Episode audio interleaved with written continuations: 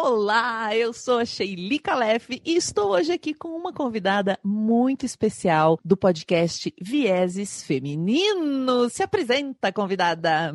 Ai, que delícia estar aqui com vocês. Obrigada. Bom, eu sou Elisa Tawil, idealizadora e host do podcast Vieses Femininos. Também fundei um movimento chamado Mulheres do Imobiliário, sou mentora, consultora, LinkedIn Top Voice, faço outras coisas também, mas o mais importante é que eu estou no baseado em fatos surreais. Então, muito legal, muito feliz de estar aqui, muito feliz de estar com você e muito empolgada para essa manhã. Eba, adoro assistir suas lives lá no LinkedIn. Elisa é todas as top voices do LinkedIn, gente. Vai ver as lives de Elisa no LinkedIn, depois a gente deixa os arroba tudo para vocês seguirem ela. Tô muito feliz de você estar tá aqui como nossa convidada para incorporar uma heroína. E já que você está aqui e nos conhece há bastante tempo, vamos ver se você passa na prova, Elisa. Eu tenho prova aqui para você. Olha que Ai, meu Deus, não, doida. sou péssima de prova, gente.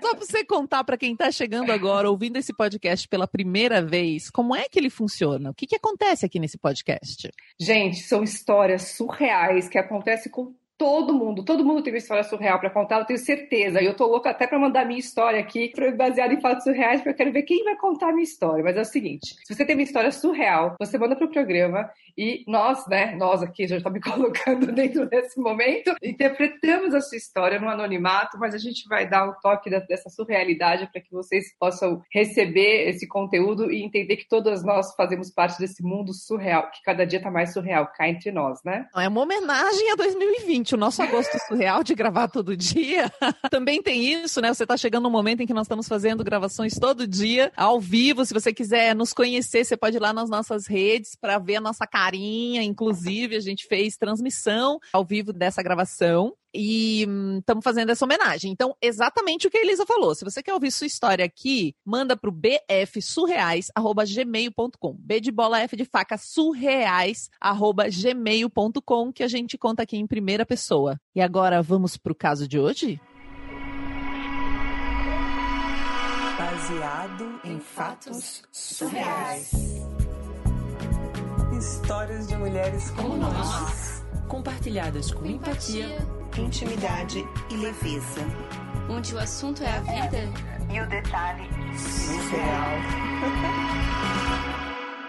Amiga, eu quero te contar uma história muito surreal que aconteceu na minha vida. Você sabe que eu não tinha ideia de que essa história era tão surreal. Mas aí eu fui pensando aqui durante né, esses dias, tô com vontade de fazer uns cursos, e aí eu lembrei que 2015 Imagina, eu tinha 28 anos. E eu fui fazer um doutorado na Espanha. Já com 28 anos, doutorado na Espanha. Olha a responsabilidade. Uhum. E ainda mais a responsa, porque era a primeira vez que eu ia viajar sozinha para a Europa. Eu tava super empolgada com essa possibilidade.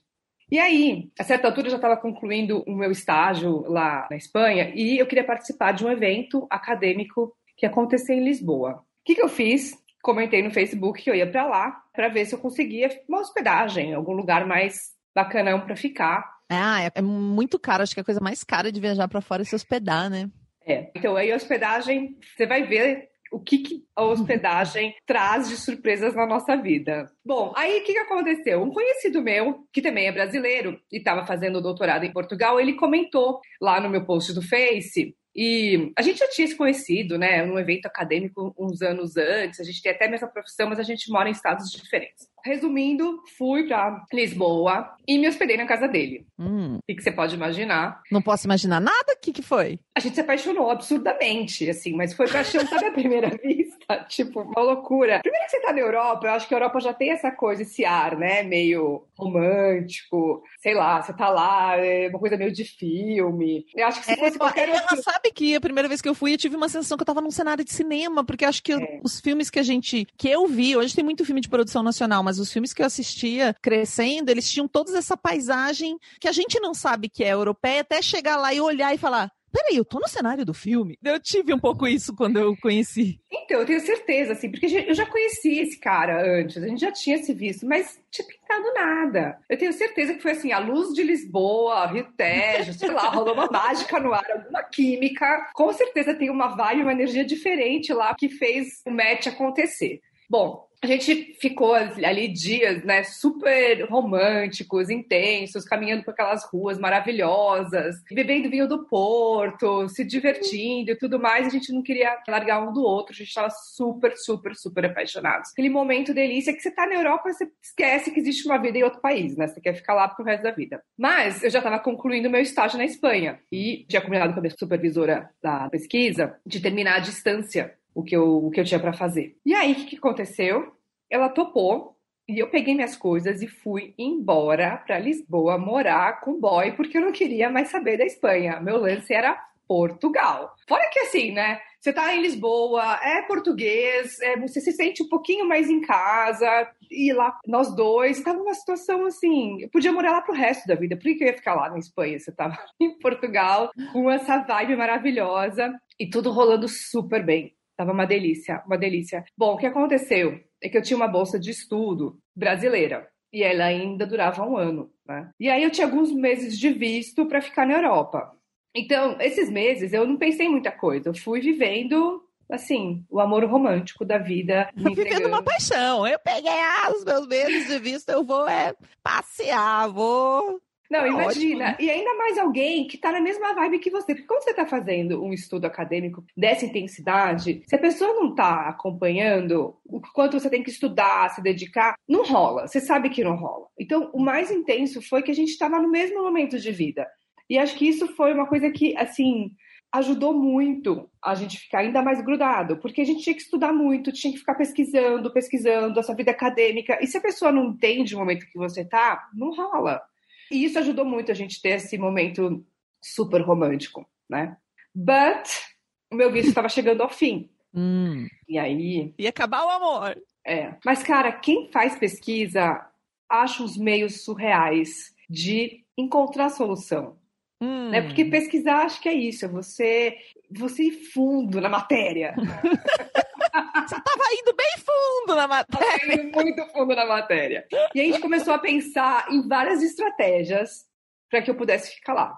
Ele ainda tinha que permanecer mais dois anos em Portugal. E aí a gente pensou em várias alternativas. Depois de pensar em muitas possibilidades, a única alternativa que uh, parecia ser eu voltar para o Brasil e tentar uma renovação do meu visto de estudante. Hum. Só que era muito arriscado e improvável. E eu estava com uma sensação de que se eu voltasse para o Brasil, a gente não ia mais ficar junto. Porque era ali, entendeu? O lance estava acontecendo ali na Europa, não, não ia rolar no Brasil. Então eu tava com medo de voltar e eu não queria voltar. Vai eu... que não engrena de novo, né? Exatamente. Vai que não sobe a serra esse romance. Vai que ele não desce, não sobe o trópico, né? Sei lá, porque aqui tem um lance todo magnético. Não quero arriscar essa volta ao Brasil. Bom, Aí a gente continuou fazendo mil pesquisas. A gente colocava assim nas paredes, sabe, as possibilidades, ficava estudando. Parecia aqueles filmes Uau. que você começa a colocar as coisas para estudar as probabilidade. Investigadores. Investigadores do visto. Sabe aquele momento que parece que tem aquela musiquinha de fundo? Tadã! A gente olhou para aquela parede cheia de possibilidades, cheia de estratégias, e falou: cara, pensa uma coisa. A gente pode ir para o Reino Unido, sei lá, Inglaterra. Aí a gente passa uns três meses lá e volta. Se a gente ficar três meses fora do espaço Schengen, que é uma zona, essa zona livre de circulação dos países que pertencem a Portugal, Espanha e 24 países da Europa, mas não o Reino Unido, eu volto para Portugal com visto de turista e posso ficar mais três meses. A hora que isso veio, assim, eu falei, nossa, a gente tem uma puta ideia, cara. Isso é muito fantástico. Isso é tipo, mais do que o romance, isso aqui é um caso de investigação nossa, vamos fazer isso. Aí, para completar, olha isso. Mas vocês Lembra... tinham que fazer o quê? Então, vocês tinham que ir para o Reino Unido, que não fazia parte dessa, dessa zona, espaço ficar lá um tempo para entrar de novo e ganhar mais um tempo de visto. Então pensa comigo, eu vou ter o tempo lá, viajando para fora, conhecendo um outro lugar, ainda viajando com um boy maravilhoso, volto para cá como turista, ainda tenho mais três meses, quer dizer, eu tô ganhando tempo de ver o que, que rola. De tá completamente legais Uhum. Só que, pô, não é à toa que eu tô estudando doutorado, né, amiga? Veja o quanto eu tô conseguindo pensar nessas possibilidades. Ainda para completar, a votação do Brexit tinha acabado de acontecer e as libras esterlinas estavam relativamente barata, se é que isso, né, um dia a gente pode chamar isso de barato, mas veja bem, estava um pouquinho mais acessível do que geralmente é. É, porque libra esterlina ou pound em Londres, no Reino Unido, é super caro, é o dinheiro mais É caro que super. tem. A gente acha que é o dólar até chegar lá e falar, acabou minha vida. Então, Isso é mas muito olha, caro. olha o sinal do além. Nessa época, estava quase um para um do euro. Gente, isso é muito sinal, isso é muito momento. Assim, é o portal se abrindo, tem que ir. Fechou, abriu o portal. Não, abriu o portal você passa. Aí a gente fez as contas. Ele ainda conseguiu arranjar um estágio de pesquisa lá, porque imagina, a gente também tinha que justificar, ficar também, lá um né? tempo, óbvio. E aí a gente contratou uma escola de inglês de meio período, porque eu realmente precisava estudar inglês e a gente foi para Londres. Ou seja, estava toda a situação montada. Tinha que acontecer, não é possível que tantas variabilidades acontecessem juntas pra gente ir. E aí a gente escolheu passar os primeiros meses essas casas de família. Sim, Geralmente é o casal mais velho, que os filhos já não estão mais em casa, e aí eles abrem o espaço da casa pra te receber, é mais barato. E também, enfim, você vai estar com uma estrutura lá. Eu nem falava inglês direito, o boy também não falava muito inglês. Achei melhor. E aí a gente ficou numa casa essa casa geralmente ela pegava um ou dois estudantes, tá? Não era uma casa que tinha uma galera, então ela era menorzinha, a gente achou que ia ficar mais reservado para nós. E a gente ficou um tempo, porque a gente queria, enfim, depois de um tempo que a gente estivesse lá, entendesse o lugar, a gente pegava um Airbnb ou um outro lugar e, e saía. Mas no primeiro momento a gente achou que isso era a melhor opção. Você já ficou em casa de família, amiga? Você sabe como que é? Não, nunca fiquei, e já ouvi histórias, mas nunca fiquei em Então. casa de família. Olha isso. Você não tem noção como é que foi. Tenta imaginar. A gente foi numa casa que era super bonita, num bairro assim, elegantérrimo e tal. E era bem próximo à escola de inglês. E aí tem uma senhorinha que é dona da casa, que a gente chamava ela de landlady. É porque tem um landlord, mas ela é landlady. Eu adorei isso, eu achei super empoderado. E aí ela nos recebeu com muita simpatia, muito fofa, uma senhorinha muito fofinha. Só que o marido dela não queria saber, ele era muito mal criado, ele era muito mal-humorado, ele passava o tempo todo na sala de TV, tava nem aí, ele nem dirigia a palavra pra gente, ficava lá. Mas ok, beleza. A gente não interagia muito com ele, a gente interagia com a senhorinha, fofa, gostosinha, la- landlady, que ela era uma fofa. E aí nos primeiros dias, a gente aprendeu muita coisa com ela. A gente saía de manhã, meu namorado ele ia pro estágio, eu ia pra biblioteca trabalhar no doutorado e à tarde a gente ia pra escola de inglês. Então a gente chegava em casa, era tipo umas sete horas da noite. E o nosso quarto, ele ficava num porão, que tinha uma porta que dava direto pra rua, com acesso exclusivo. Então eu não precisava entrar na casa, o que era ótimo. Tinha essa certa privacidade ali, não precisava. Mas a gente mal entrava na casa, a senhorinha já batia na porta e começava a falar. Amiga, você não tem ideia como essa mulher falava. Ai, que dó. Não, dava muita dó. E não dava pra cortar ela, porque assim, o marido dela, imagina, ficava o dia inteiro na televisão, não falava com ninguém. A Nem com ela. pessoa- Exatamente, as únicas pessoas que ela podia falar eram a gente. Então eu tinha muita dó de cortar. Eu não ia ficar cortando ela, eu queria, sei lá, deixar ela falar, era um momento dela. Já treinava seu inglês também, né? Então, eu fiquei até pensando, será que ela faz essa história de casa de família pra ter alguém pra conversar? Eu fiquei pensando isso. Eu falei, ah, puta sacanagem, né? Eu venho aqui, né? Eu tô usando da estrutura dela tudo mais. Ela só quer conversar, quem sou eu pra ficar julgando, né? Claro. Mas ela ficava falando dos 20 anos que ela recebia os estudantes de toda parte do mundo. Eu só pensando, caramba, haja história pra 20 anos de estudantes aqui, né? Mas ela reclamava de muita coisa. E aí, isso começava a pesar, porque assim, a gente já passava o dia inteiro fora. O que a gente queria era ficar juntos, naquele momento que a gente Romance. da nossa vida, Tinha que viver o romance. E ela falava, falava, falava, falava, falava, falava, falava. Chegou uma hora que ficou inconveniente. Ela passava horas, horas falando. A gente não entendia muito inglês, ainda mais aquele inglês britânico de uma senhorinha que deixa ela cheio de sotaque. E como meu namorado entendia menos ainda, eu ainda tinha que ficar lá, meio que interagindo com ela, concordando, né? Fazendo algumas perguntas no meio, para ela também não se sentir tão sozinha. Bom, olha, eu não conseguia entender muita coisa do que ela falava, mas eu sei que eu tava já um pouco de saco cheio daquilo tudo, eu tava pensando, em- pensando em ir embora. E até comecei a falar pra ele, vamos, vamos embora daqui, porque é muito cansativo, a gente quer ficar junto e a senhorinha não para de falar. Mas aí a gente conversava um pouco mais e entendia que, poxa, que pena, né? Acho que vamos entender o lado dela. E ele é super coração mole, eu também, então a gente ficava nessa. Aí aí ela falava do marido, quanto o marido tinha conseguido trabalhar, qu- quanto tempo ele trabalhou para conseguir aquela casa. Então também me dava um peso no coração de falar, putz, olha como eles batalharam para cá, eu vou lá e vou menosprezar esse espaço todo que eles né, fizeram. Foram tantos anos de trabalho e tudo mais. E aí ela falava do quanto o marido estava entediado por conta dele ter sido aposentado. Aí já fiquei me imaginando assim, né, com boy, aposentada. Como deve ser uma fase difícil da vida, né? Nem começando a bater uma melancolia, porque assim, eu tava super empolgada, naquele começo de namoro, mega entusiasmada, e de repente vem todo esse casal do futuro, velhinho já, os filhos longe, esse tédio da aposentadoria, e ela falando. Eu achava que assim, que ouvindo ela, eu podia meio que tentar mudar o meu futuro, sabe? Assim, não viver uma uhum. aposentadoria uhum. tão desesperada por falar com alguém sei lá. Eu... Só que ela falava muito do filho dela, um filho dela que morava em Miami falava muito desse filho. Que também trabalhava muito, que tinha enriquecido muito. Tinha esse lance de dinheiro, que não sei assim, que me importa se ela ganhou ou não ganhou dinheiro, né? Mas enfim, ela acaba falando do quanto que o filho tinha ganhado dinheiro, bem sucedido, morava em Miami, uma casa muito cara, tal, mas é que ele estava um pouco doente. Tudo bem, amiga, cada dia que ela entrava naquela porta, já, já me preparava, sabe? Já respirava uhum. fundo, era tipo uma meditação. Eu ficava organizando mentalmente as coisas que eu tinha que fazer, os meus estudos. E aí vinha o tal do filho dela no meio da conversa. E o filho dela vinha, vinha tal o John. E toda hora era John, John, John, não sei o quê. E aí, a cada dia que passava, a gente foi entendendo que o lance da saúde do John era sério. Né? Hum. Mas eu não entendi direito o que, que era. Pelo que ela me falava, parecia que era diabetes com pressão alta e que ele estava tipo estressadão, um burnout, ou era um burnout, ou era uma combinação muito explosiva ali de saúde que ele tinha que tomar cuidado. Porque eu acho que nem ela sabia o quanto esse filho estava correndo perigo. A gente, claro, a gente que estuda, né? Por mais que nossa pesquisa acadêmica seja em outra área, mas você sabe que tem uma combinação aí que é mortal. Você já estava vivendo a vida da mulher, tipo, nossa, o que será que esse filho tem?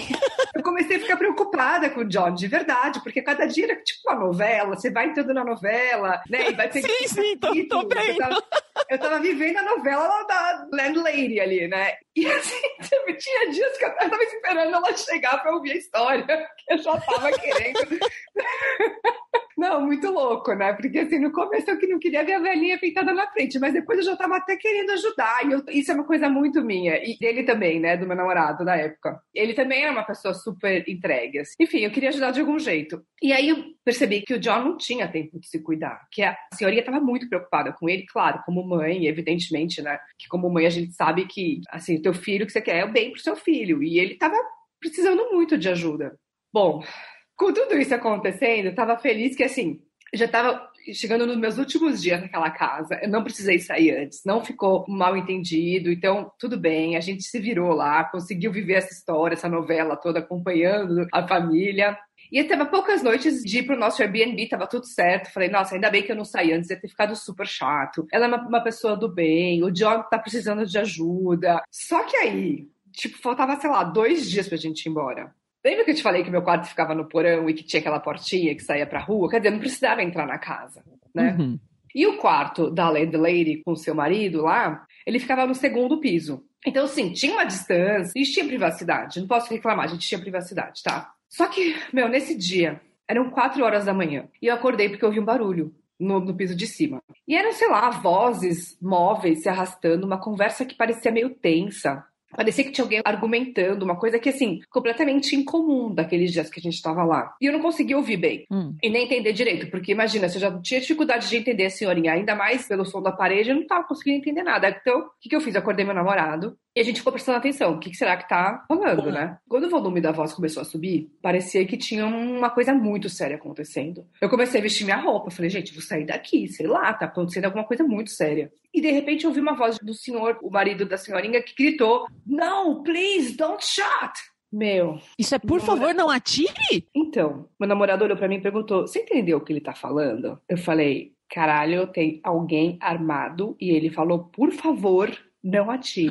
Pega tudo de valor e vamos fugir daqui. Seu namorado disse pra você, pega as coisas de valor e vamos fugir. Tava rolando um assalto. Eu não sei o que que era. A gente não sabia o que que era. Cara, a gente enfiou tudo que a gente podia na mochila, saiu que nem uns loucos, enfiou algumas coisas de valor onde a gente podia. Tipo, saiu correndo às quatro horas da manhã. Vocês saíram Como... da casa? A gente saiu com aquele acesso exclusivo que a gente tinha. A gente foi direto pra nossa escola de inglês. Só que aí, você não tá entendendo. A hora que a gente abriu a porta pra sair correndo, uhum. A gente ouviu uma, uma voz que a gente não entendeu direito o que, que era. Só que a hora que a gente parou na frente da escola, meu namorado virou para mim e falou: Você também ouviu Please, John, put the gun down? Que é, por favor, John, coloque a arma, né, para baixo. Aí eu falei: Nossa, o que, que será que tá acontecendo naquela casa? Aí falou, meu, o cara mandou o John baixar a arma, mas como que o John tá lá? Tipo, da onde que esse John surgiu? Tipo, o John morava em Miami, como é que o John tava lá? A gente ficou na porta da escola de inglês, porque supostamente no contrato, quando a gente fez o contrato pro curso, a escola daria suporte em situações de necessidade. Enfim, mas ninguém atendia, ninguém atendia, ninguém atendia, porque era obviamente quatro horas da manhã. Então a gente ficou na calçada até as seis da manhã. Quando abriu um café ali do lado, a gente foi se aquecer lá dentro. A gente estava tipo, congelando já. Madrugada de Londres. E aquilo, aquelas frases não saíam da nossa cabeça. E a gente ficava sem saber se a gente voltava ou não voltava para lá. Voltava ou não voltava para lá. O que, que a gente fazia? Aí meu namorado começou, mas você acha que era o John? Tipo, o filho deles. Como é que ele vem de Miami de madrugada com uma arma? A gente não estava entendendo nada. De verdade, assim, estava muito confuso. A gente estava na madrugada meio ainda no baque daquela adrenalina de sair correndo. Enfim, a gente falou, vamos esperar abrir a escola, até porque a gente pode ter entendido alguma coisa errada, sei lá, a gente pede uma ajuda e vamos ver o que acontece. Também eu fiquei imaginando vocês na rua, na madrugada, porque a gente fica pensando, chama a polícia, mas cadê a polícia nessa hora? E vai que vocês viajaram na maionese também, né? Tinha uma pequena probabilidade aí. Não, né? e vai que eu chamo a polícia, pô, tô lá com. A gente tava com visto lá, assim, com essa história toda do visto, né, pra, pra voltar pra Europa. Vai que dá algum problema no visto e a gente, sei lá, e aí acham que a gente tem alguma coisa a ver, porque você é Sim. é estrangeiro. Enfim, a gente ficou meio paralisado, a gente não sabia o que fazer. Aí, sete e pouco da manhã, chegaram os primeiros funcionários da escola e eu fui lá testar, né, o meu inglês da melhor maneira possível. E assim, até que eles entenderam mais ou menos o que eu estava dizendo, mas eles não acreditavam na minha história. Então eu precisei contar várias e várias e várias e várias vezes de formas diferentes, até que eles pudessem tomar alguma providência, mesmo que eles não tivessem acreditado. O que, que o pessoal da escola fez? Eles viram que a gente estava muito desesperado, então eles enfiaram a gente dentro de uma aula. Tipo, sei lá, só pra gente dar uma. distrair um Estuda pouco. aí, alguma coisa. A gente distraía um pouco, até pra ver se compensava um pouco esse estresse todo da madrugada. E aí, na secretaria da escola, tinha um homem, assim, bem daqueles tipo inglês, né? Super arrumado, uma cara assim, né? De ser um. Autoridade, é, uma coisa assim. Autoridade, alguma coisa, um cargo mais alto, porque ele tava todo com uma roupa, não era da escola de inglês, sei lá. Aí ele contou pra gente o seguinte: olha, a gente apurou o caso, a gente ligou pra, pra sua lady, e ela me contou que o John, ele havia vindo de Miami pra Londres de surpresa, tá? Pra matar os ele... pais, gente? Tipo... Então. Quando ele contava as coisas, eu simplesmente achava que eu não sabia nada de inglês. Porque para mim a história era: ele veio de Miami com meningite no avião, e a meningite estava tão grave que ele tinha ficado desequilibrado e meio delirando e tal. E aí aconteceu tudo aquilo. Os móveis foram arrastados e não sei o que lá, e ele ficou meio delirando, teve essa história da arma. Ele pediu pra gente se acalmar, que eles iam buscar nossas coisas lá na casa e levaria a gente para um hotel. Só que, como parecia que o John estava realmente numa meningite, tipo, em estado gravíssimo, eu não sabia o que isso significa, porque eu nunca tive meningite, eu não sei que estado gravíssimo é esse. Eu sei que meningite mata, mas eu não sabia que tinha esses níveis e tal, e nem que uma pessoa em estado gravíssimo poderia estar lá pegando avião vindo de Miami. Mas enfim, ele falou que a gente teria que ir para o hospital para fazer um exame de meningite. Porque a gente corria o risco de ter sido contaminados, porque a gente estava na mesma casa, e a escola Nossa. não poderia manter a gente na sala de aula, porque a gente poderia estar gerando risco para outros alunos. Travei nessa hora. Falei, ferrou. Tipo, todo o nosso plano de retomada do amor em Portugal foi por água abaixo. Imagina eu com meningite gravíssima, no meio da Inglaterra, cara, o pior de tudo. Porque a gente ia fazer só esse esquema de ir pra Inglaterra e depois voltar, eu não tinha feito seguro de saúde. Aí eu contei pro profissional lá que eu não tinha esse seguro, ele ficou muito puto. Sabe o que é tomar um sermão de um inglês? Mas ele falou que tudo bem, por conta da questão e por conta de toda a gravidade do assunto, ele me atenderia no HRS, né, que é o NHS, que é o SUS deles, né? Ele me deu um papel lá, aí ele me fez uma mapinha, colocou o número de ônibus, falou: "Tá, vai lá". Aí eu falei, beleza, né? E se eu tiver de fato com meningite, eu vou me enfiar no ônibus e contaminar todo mundo? Aí o que, que a gente fez? A gente resolveu ir a pé pro hospital.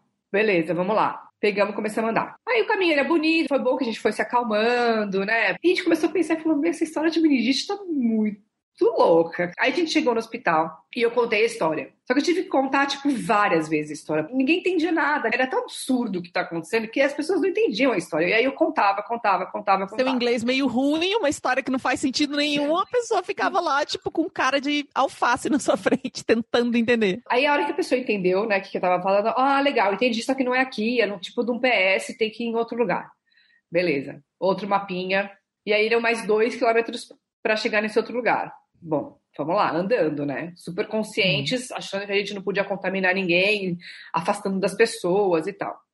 Aí chegamos já nesse PS e tal, já tava craque de explicar, já, meu inglês já tava perfeito. Expliquei uma vez só, a pessoa entendeu, tal, a mulher que me recebeu, a gente preencheu um formulário, esperou uns 20 minutinhos assim num corredor, que lembrava bastante o corredor de uma UPA, só que, obviamente, com menos gente. E aí o médico atendeu a gente e meio também não, não botou fé nenhuma nessa história, que não tinha nada a ver, que não tinha como a gente se contaminar, que o pessoal da escola estava viajando, mas já que a gente estava ali, a gente tinha que tomar um comprimido de sei lá o quê. A gente preencheu um formulário e tal, tomamos esse tal desse comprimido X, que eu acho que devia ter, até ser um efeito placebo, alguma coisa para deixar a gente mais calminho, talvez até um calmante. Sei lá, eu sei que a gente tomou o tal do comprimido, pagamos os 3 pounds por cada comprimido. Aí a gente foi passeando pelo bairro e tal, até que alguém ligou pra gente e pediu que a gente voltasse para a escola, que levaria a gente lá pro tal do hotel onde estavam nossas coisas. Bom, então a gente pegou um táxi, a gente já sabia que essa história de meningite aí não tinha nada a ver, que não pegava desse jeito, voltamos para a escola. Aí quando a gente chegou na escola, um outro funcionário da escola que parecia ainda, sei lá, para mim ele era o dono da escola. E aí ele veio, sentou com a gente, aí ele colocou a gente numa sala, aí ele começa a falar assim: é, nós apuramos então a história devidamente apurada, com inglês todo pausado. Formal. E a escola tinha chamado a polícia, que foi na casa da senhorinha e fez com que a senhorinha tivesse contado a verdade. Nessa hora, eu me arrepiei inteiro, me arrepio até hoje só de contar essa história. Que embora eles recebessem estudantes há mais de 20 anos, nunca ninguém teve nenhum problema naquela casa. Uhum. E a senhorinha era super bem avaliada. Tinha uma coisa que ela sempre escondia, que ela nunca tinha revelado para ninguém. E que só nessa tarde ela tinha confessado. Gente, Porque ela sabia que se ela confessasse isso, podia ser impeditivo para que ela recebesse outras pessoas na casa dela. Então ela tinha feito de tudo para esconder essa informação da agência. ah, Sabe o tal do filho John? O John não morava mais em Miami. Ele tinha voltado para a Inglaterra. Ele trabalhava em Londres, só que num bairro muito distante daquele que os pais viviam. E ele nunca era visto. E ele sofria de esquizofrenia. E de fato ele era muito rico. Ele tinha muito dinheiro. Ele trabalhava num banco de investimentos. Era bem casado, uma família super, enfim, estruturada e tal. Só que a esquizofrenia era um problema que ele vinha, enfim, enfrentando já há um bom tempo. E não era diabetes e pressão alta, como a mãe falava. hum, Ele não tomava os remédios que precisavam tomar. A mãe e o pai ficavam pagando um tratamento psiquiátrico e terapia para ele, e ele resistia para fazer isso. Só que o quadro dele parecia estar mais intenso agora. Ele estava se agravando, agravando e saindo do controle. E foi assim que nessa madrugada que a gente aconteceu tudo aquilo. Ele teve uma crise muito aguda, pegou o carro, atravessou a cidade, dirigiu até a casa dos pais e invadiu a casa armado. E foi isso que a gente soube dessa história. Enfim, ele pediu muitas desculpas pra gente. Ele falou que a casa ia sair né, imediatamente da agência, que ia tomar as medidas legais possíveis e tudo mais. E falou que ia colocar a gente num flat de boa qualidade, onde a gente passaria 30 dias por conta da escola. Aí, de fato, a gente foi para um flat maravilhoso, uma delícia. A gente passou 30 dias super confortáveis, felizes, desfrutando daquela paisagem londrina maravilhosa, curtindo o amor e tal, tal, tal. E aí a gente conseguiu descansar. A gente nem tá mais junto, né? Esse namorado, enfim, quando a gente Não desceu Brasil, o trópico. eu sabia, não ia acontecer. Mas até hoje eu fico me perguntando o que, que aconteceu naquele dia. E o quanto, sabe o que eu mais me pergunto, amiga? O quanto é difícil para uma família lidar com um caso né, de esquizofrenia.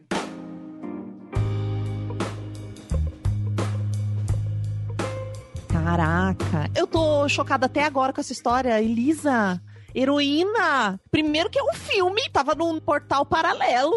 Mas realmente é muito difícil, né? Imagina pra essa família, pra essa mulher, tem muito estigma em cima das questões que envolvem saúde mental, né? Ele também a resistência de fazer um tratamento. Tem vários movimentos hoje de homens reconhecendo que tem questões mentais, que precisam fazer tratamento, porque é muito difícil. Nós temos menos resistência em falar de sentimento, em ir na terapia, mas nossa, meu Deus, que loucura! Uma loucura, porque você precisa também mentir para as pessoas, para a sociedade, que você tem um caso de esquizofrenia na família, né? Assim, e esquizofrenia, eu acho que é uma doença. Uhum. A gente não precisa ir até tão longe. Olha só, vamos falar de depressão. Quantas pessoas assumem que tem casos de depressão na família, ou que está deprimido, ou que depressão é um problema? Eu acho que assim, o que essa história traz, ela amplifica problemas de saúde mental que é uma situação completamente relevante para a gente falar nesse momento do mundo, porque a gente vive um momento que muita gente enfrenta a questão da saúde mental por conta da pandemia, do isolamento social e tudo mais, e mostra o quanto você esconder isso da sociedade, de si,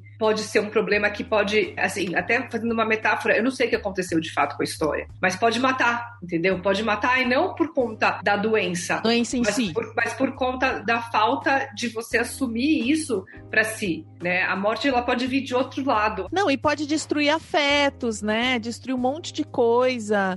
Enfim, heroína. Muito obrigada por ter mandado essa história. A gente vê que ela é super dedicada, né? Ela dá pra ver que ela se envolveu bastante também com tudo isso. Nossa, foi. Essa heroína realmente viveu algo muito intenso. Eu vou te falar que durante a história, várias vezes, enquanto eu lia, enquanto eu estava aqui conversando com você, né, interpretando essa história, eu estava arrepiada, de verdade. A hora que eu falei pra você, eu tô arrepiada, eu estava arrepiada de, de imaginar ela recebendo essa notícia, recebendo, né, essa situação toda. E a sensação de impotência. Acho que a sensação de impotência que ela passa é uma, uma sensação de impotência que a gente tem na vida também, com algumas situações que a gente fala, pô, eu quero ajudar, mas eu não sei como, o que, que eu faço eu sou uma estranha aqui, uma estranha numa sociedade. O fato dela estar tá lá meio, entre aspas, clandestina, né? Porque ela não tá clandestina, Sim, ela os com... medos que isso envolve, é. claro. E a coisa é. segurança. É, é um monte de reflexões. Olha, agradeço muito. Vou ler um comentário de uma das pessoas que está nos acompanhando ao vivo. A Júlia falou que o primo dela é esquizofrênico e por muito tempo a família falou que era possessão de espíritos ruins. Hum. Então, muito complicado para se compreender ainda tudo isso, né? Elisa, muito obrigada por ter vindo contar a história, gente. Você arrasou! Como foi pra você? Ai, nossa, eu sempre imaginei esse momento na minha vida que eu fosse contar uma história. o próximo momento vai ser alguém contando a minha história que eu vou mandar. Mas eu sempre imaginei que história que viria para mim, né? E interessante poder viver essa essa história, interpretar. Eu acho que a gente tem que abraçar problemas da sociedade com mais empatia, né? E acho Com que essa história tem muita, tem muita mensagem para todo mundo. Eu espero que quem ouça essa história, assim como eu, possa refletir sobre o quanto é ruim a gente esconder problemas de nós mesmos. E não só a senhorinha lá com, com seu marido e a família, mas esconder problemas que a sociedade, né? E uma sociedade cada vez mais doente, a gente precisa poder ajudar no processo de cura. É, a gente Enfim. compreende o motivo das pessoas não falarem, então, tipo, é super complexo. Você tem toda a razão. E como é que é. o pessoal te acha? Ah, gente, a arroba Elisa Tawil, Elisa com S, Tawil é T-A-W-I-L. Tô no Instagram, tô no LinkedIn, que são as redes mais atuantes. E você me acha também nas ondas do podcast, pelo Vieses Femininos, que é meu podcast há dois anos no ar. E esse mês, agora que a gente está fazendo nossa comemoração de dois anos, vocês podem baixar no, na, na, minha link da bio ou no podcast, lá no, na descrição do hum. podcast, um e-book gratuito com as frases inspiradoras de cada edição. Que, que é uma forma que a gente é uma forma da gente poder compartilhar. Cada edição a gente extrai uma frase de inspiração, uma frase que possa fazer sentido, porque muitas vezes a gente vê, né, inclusive nas redes sociais, né, às vezes é uma frase que você fala, nossa, eu não pensei nisso antes. Uhum. Então é isso que a gente procura trazer com vieses também, são momentos de inspiração. Vou lá pegar meu e-book já Pô, já. É. então muito obrigada heroína, muito obrigada a você, Elisa, muito obrigada a vocês que estão nos ouvindo, muito muito obrigada obrigada a todos que nos apoiam. Nós temos apoiadores maravilhosos, são pessoas como você que contribuem financeiramente para que esse podcast chegue no seu ouvido e conecte mais pessoas através de histórias de vida. E eu vou falar o nome de alguns desses apoiadores: Amanda Franco, Amanda Magalhães, Américo Santos, Ana Terra, Arthur Peixe, Bárbara Murakawa, Brenner Bacelli, Bruno Kimura, Desenvolvimento Artístico, Fernanda Galdino, Gabriel Marreiros, Gabriela Coelho, Heloísa Takats, Hugo Ballarini, Júlia de Paiva, Juliana Juliana Marques, Kaique Novaes, Leandro Yamaguchi, Letícia Santos, Luciana Machado, Luísa Achê, Mariana Diniz, Mariana Foster,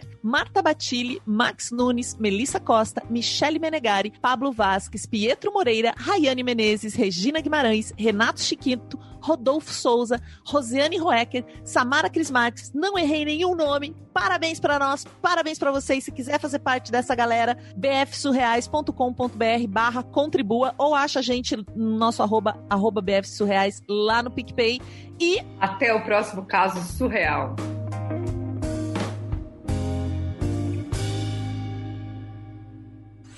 Esse podcast foi editado por Domênica Mendes.